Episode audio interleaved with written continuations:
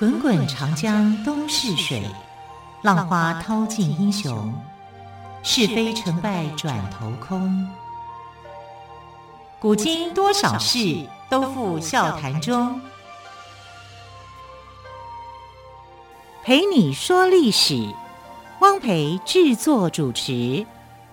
欢迎朋友们收听今天的《陪你说历史》节目，我是汪培。在昨天的节目当中，王培就预告了，我们今天要来谈第一次鸦片战争。好，昨天我们谈到了林则徐率领的广州军民准备充分，作战勇猛，英军连吃了好几次败仗，不得不远离海岸，开始北上。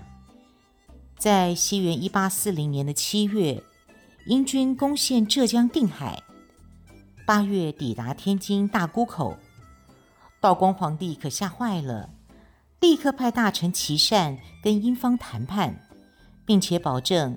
只要英军退回广东，清朝政府就马上惩治林则徐。就这样，林则徐被迫离开前线。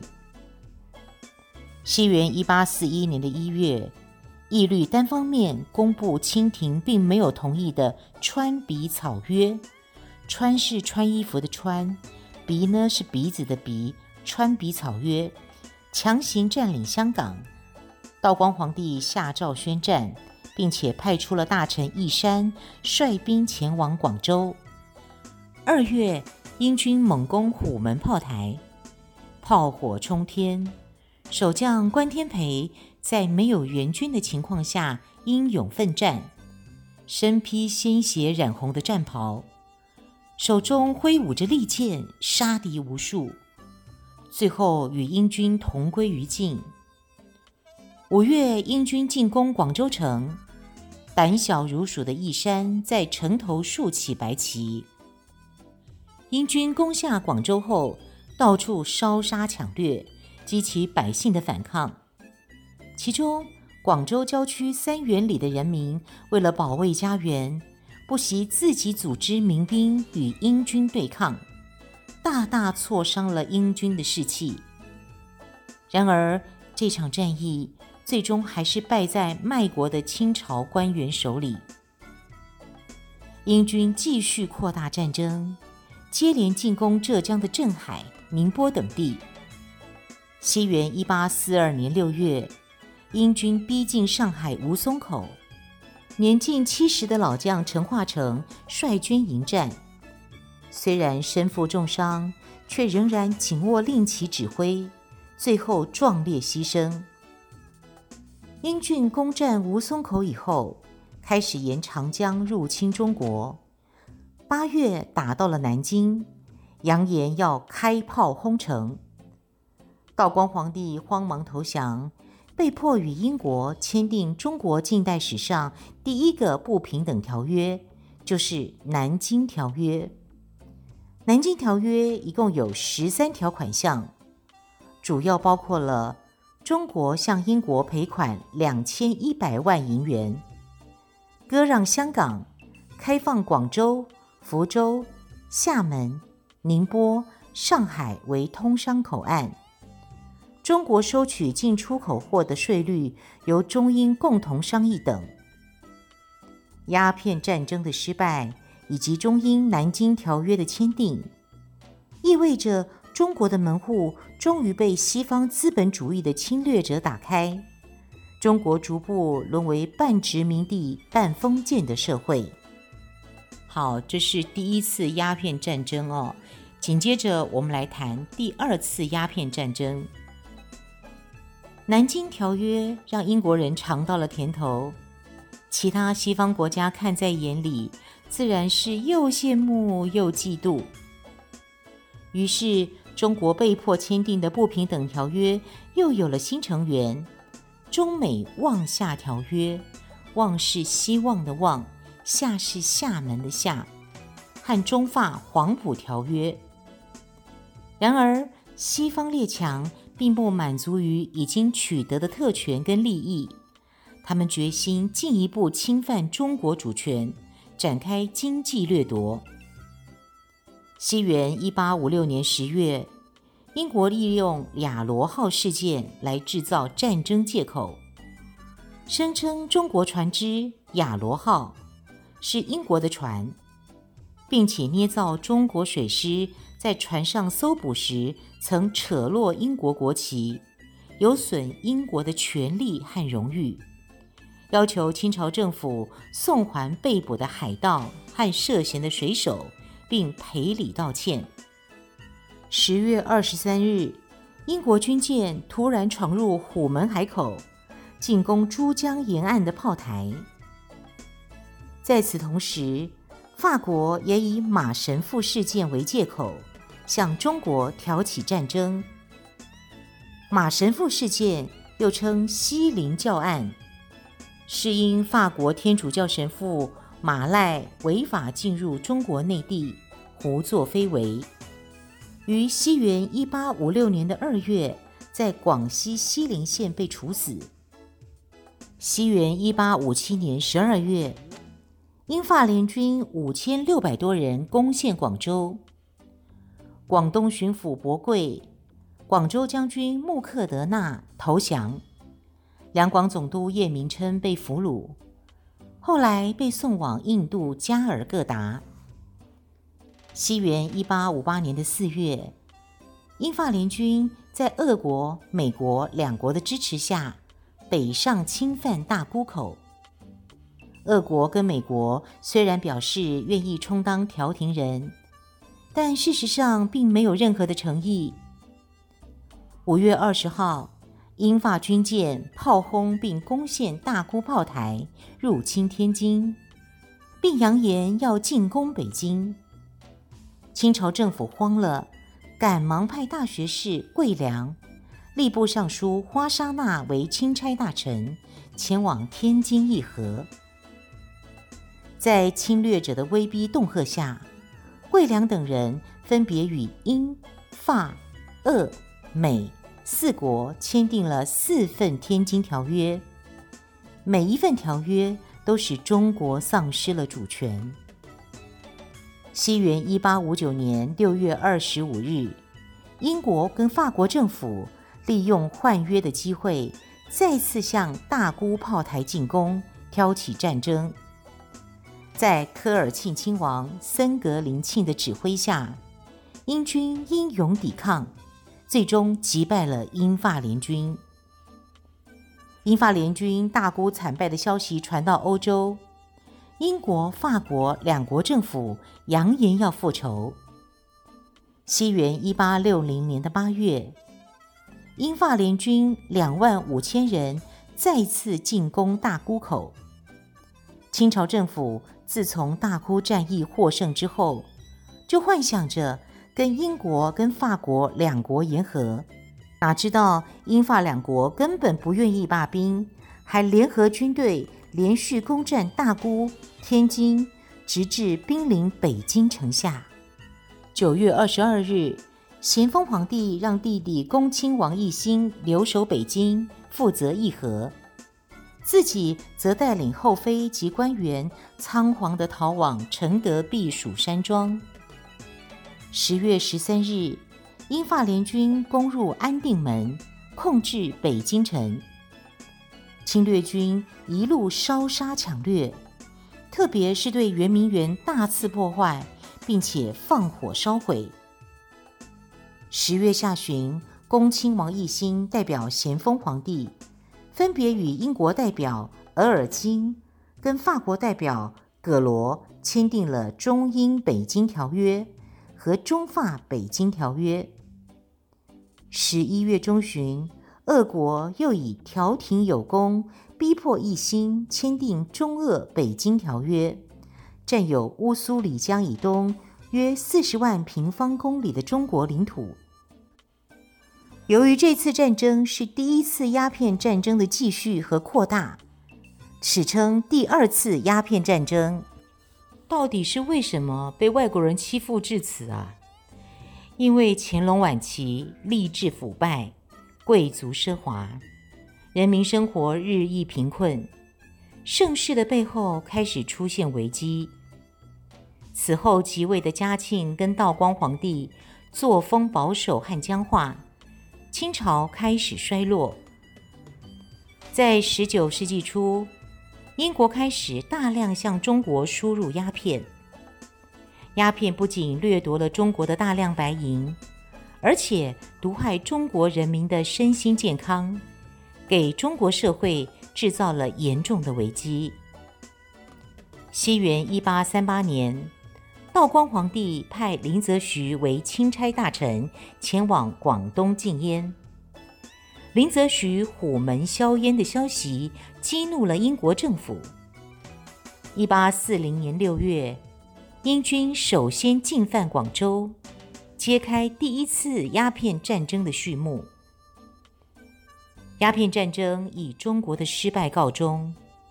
在这之后，清朝政府被迫与英国等西方国家签订了一系列的不平等条约，例如《中英南京条约》、《中美望厦条约》、《中法黄埔条约》，以及第二次鸦片战争失败后所签订的《天津条约》、《北京条约》等。根据条约，清朝政府被迫割地赔款，开放通商口岸，清王朝的威信一落千丈，中国的主权受到了严重的侵害。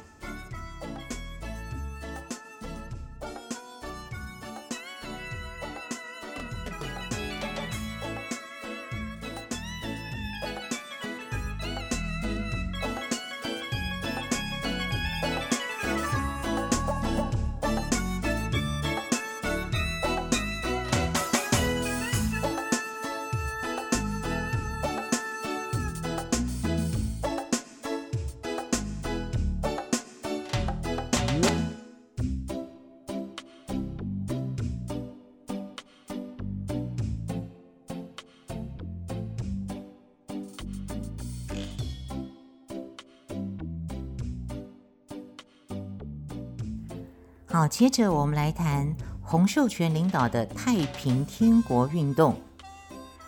鸦片战争后，清朝的统治更加腐败，人民的生活也越来越贫苦了。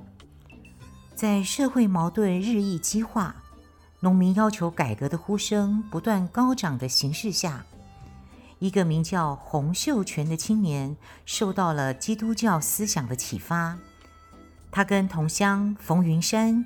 以及族弟洪仁玕，在西元一八四三年的六月，在广东创立了拜上帝会，开始宣传人人平等的思想。他们希望以此号召广大劳苦的民众，一起来推翻清朝的腐败统治。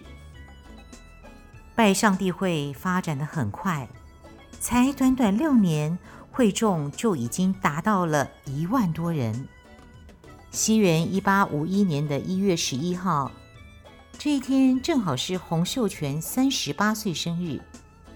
他在广西桂平县金田村以祝寿为名发动起义，建立了太平天国。起义军名为太平军，洪秀全做了天王。太平军作战勇猛，连连击溃清军，队伍也由最初的两万人扩大到了几十万人。西元一八五三年三月，太平军攻占南京，改南京为天津，定为首都。洪秀全颁布了天朝田亩制度，提出要建立一个无处不均匀。无人不保暖的理想社会，太平天国还主张男女平等，妇女不裹小脚，男子不剃发留辫子。定都天津后，为了巩固实力，太平军又分别进行北伐跟西征。经过两年的艰苦奋战，北伐失败。但是太平军一度打到河北，逼近天津，吓坏了当时的咸丰皇帝。西征则是太平天国在军事上的全盛时期。太平军一连攻下了五十多个城镇。西元一八五六年，正当起义向着胜利的方向发展时，太平天国的领导阶层却发生了激烈的内斗。东王杨秀清总揽军权，开始居功自傲，甚至要求洪秀全封他为万岁。八月，洪秀全密召北王韦昌辉、翼王石达开等人带兵回朝，商量对付杨秀清的办法。韦昌辉早就对杨秀清心怀不满，他回京后第二天就带兵包围了东王府，杀死杨秀清全家老小，还下令关闭城门，疯狂屠杀东王部下两万人。不久，石达开也赶到京城，目睹流血惨案，责备韦昌辉滥杀无辜。韦昌辉恼羞成怒，想连石达开也杀了。石达开匆匆逃离天津。韦昌辉的暴行激起太平军的愤怒，大家在洪秀全的带领下将韦昌辉杀了。这起自相残杀的天津事变，严重削弱了太平天国的实力。从此，太平天国由盛转衰。西元一八六一年九月，清军首先攻陷了有“天津的西大门”之称的安庆，而后又相继攻占苏州、杭州，进而围困天津。此时的洪秀全已经病重，他自知回天乏力，拒绝接受治疗，于一八六四年六月病逝。一个月后，清军攻陷天津，长达十四年的太平天国运动至此画上句点。好，这是洪秀全领导太平天国的故事哦。接着我们来聊另外一位人物，叫做曾国藩。大家对他的名字一定不陌生。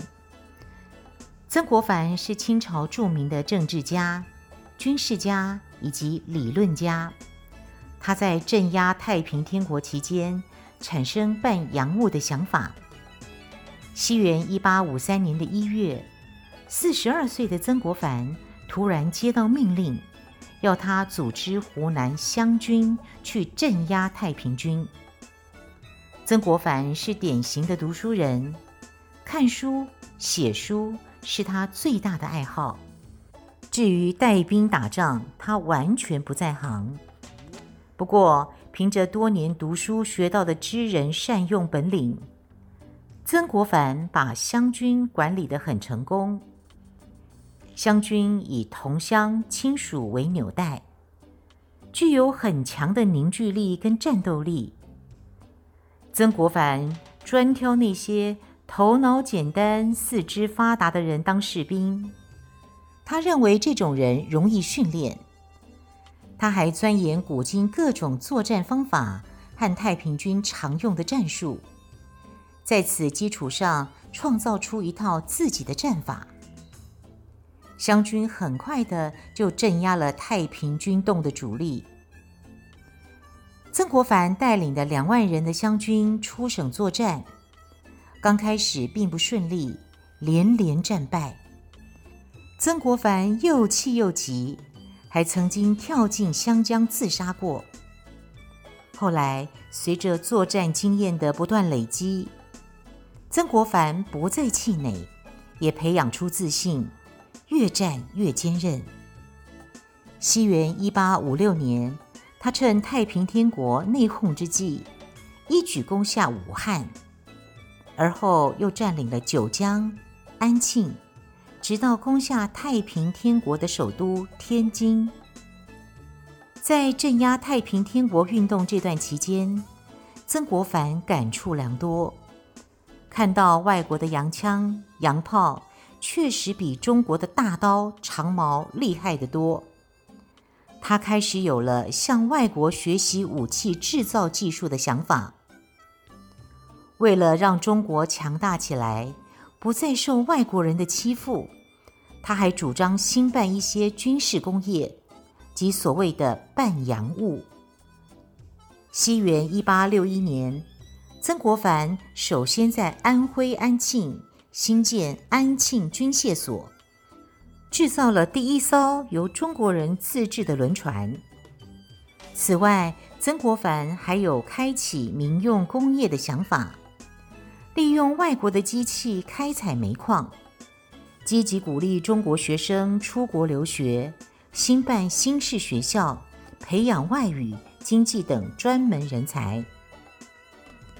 经过两次鸦片战争跟太平天国运动的打击，清朝政府终于看到统治危机不断加深，于是，在奕欣等人的主导下，以曾国藩、李鸿章、左宗棠。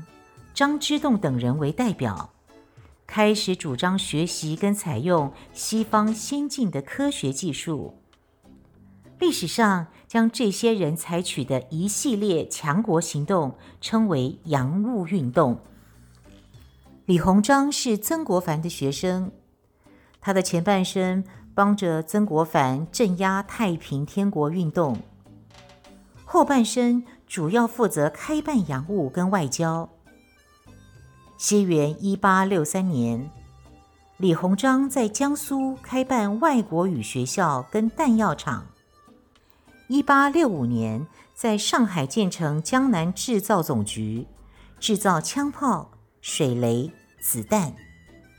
当时李鸿章手下的军队人数很多，所需的枪炮数量自然大。要是全向外国买，哪来那么多钱呢？于是，李鸿章想到自己制造枪炮。正巧一位名叫马格里的英国人前来拜访李鸿章，无意中提到自己曾经学过制造枪炮，而且还能训练军队。他表示愿意帮助李鸿章，李鸿章便将马格里留了下来，给他一些钱筹办工厂。马格里从外国买了一套制造武器的设备，不久就制造出枪炮与弹药。由于兴办军事工业需要很多钱，李鸿章觉得还是应该先开办一些能快速赚钱的民用工业。因此，西元一八七二年，李鸿章在上海成立了轮船招商局。仅仅三年的时间，外国轮船公司就被招商局抢去了一千多万两白银的利润。西元一八八零年，李鸿章又设立了天津电报局，并在国内各地设有七个分局。经过几年的努力，基本上形成了能通达半个中国的电报网。李鸿章发现，西方的强大在很大程度上依赖发达的铁路。他认为，中国要富强也得靠铁路。在一片反对声浪中，李鸿章依然坚持修建由唐山至胥各庄长达二十多公里的铁路。这是中国的第一条铁路，提高了运送煤炭的效率。在教育上，李鸿章先后兴办许多新式学校。他不仅让学生学习外语，也让学生学习自然科学，还主张向欧美等国派送留学生。像铁路工程师詹天佑和翻译家严复，就曾是清政府派往国外的留学生。洋务运动涉及军事。经济、文化教育等诸多领域，取得令人瞩目的成绩，也起了推动中国社会发展的作用。可惜，在后来的中日甲午战争中，洋务派建立的陆军跟海军受到毁灭性的打击，洋务运动就此宣告失败。好，时间的关系，今天的故事就说到这里了。非常感谢朋友们的收听，我是汪培，陪你说历史节目，更多的历史故事，我们就明天再来听喽。明天见，拜拜。